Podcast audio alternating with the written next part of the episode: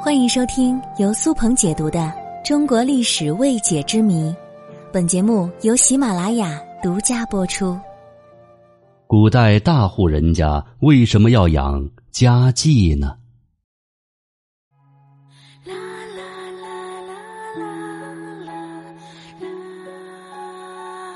说到家妓，想必很多人都少有耳闻。当然，在现今社会是不可能存在的。但是家妓在魏晋南北朝时期却非常盛行。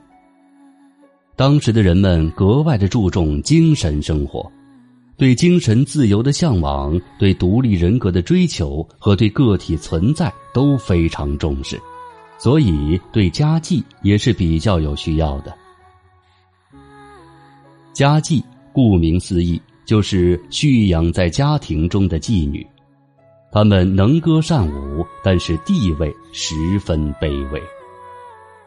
古代在封建思想的教化下，女性的地位本来就很低，很多女性不能主宰自己的命运，而男性的地位却很高，他们是整个家庭的掌权人。大户人家的男人不仅可以拥有三妻四妾，还可以拥有其他的女子，比如家妓。而这类女子可不是我们所想象的风月场所的女子。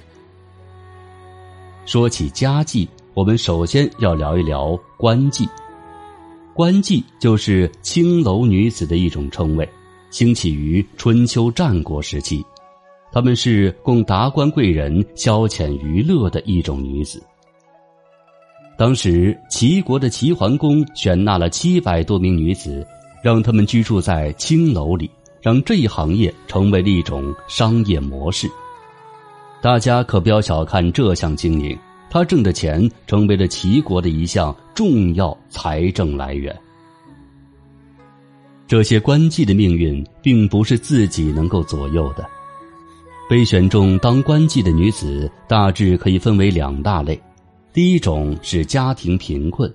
为了维持生计，不得已走上了这一条路。第二类是落魄的贵族，他们被迫成为了官妓。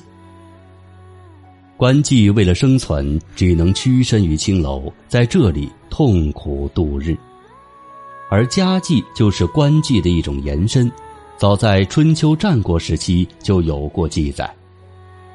战国时期的政治家吕不韦家境殷实，善于玩乐。他有一个爱好，就是在家中养一些能歌善舞的女子。这些女子可以在他苦闷的时候讨他开心，而且这些女子都是属于他的。吕不韦身上有他们的卖身契。这些家妓地位非常低下，经常会受到男主人妻妾的嫉妒。这是关于家妓最早的记载。家妓跟青楼妓女的区别就是，青楼女子的服务对象是社会上的所有人，而家妓只属于男主人一个人。这些女子是给主人提供娱乐享受的，她们能歌善舞，也被称为歌舞伎。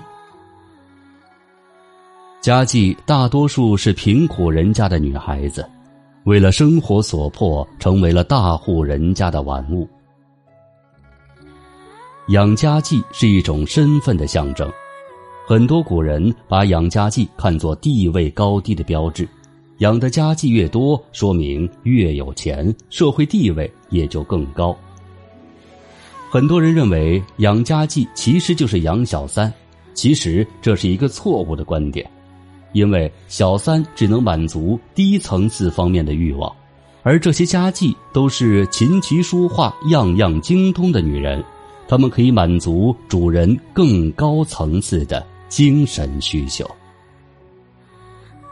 总而言之，家妓就是私家蓄养的女乐歌舞人，是主人身份地位和财富的重要表征之一，是主人的娱乐工具。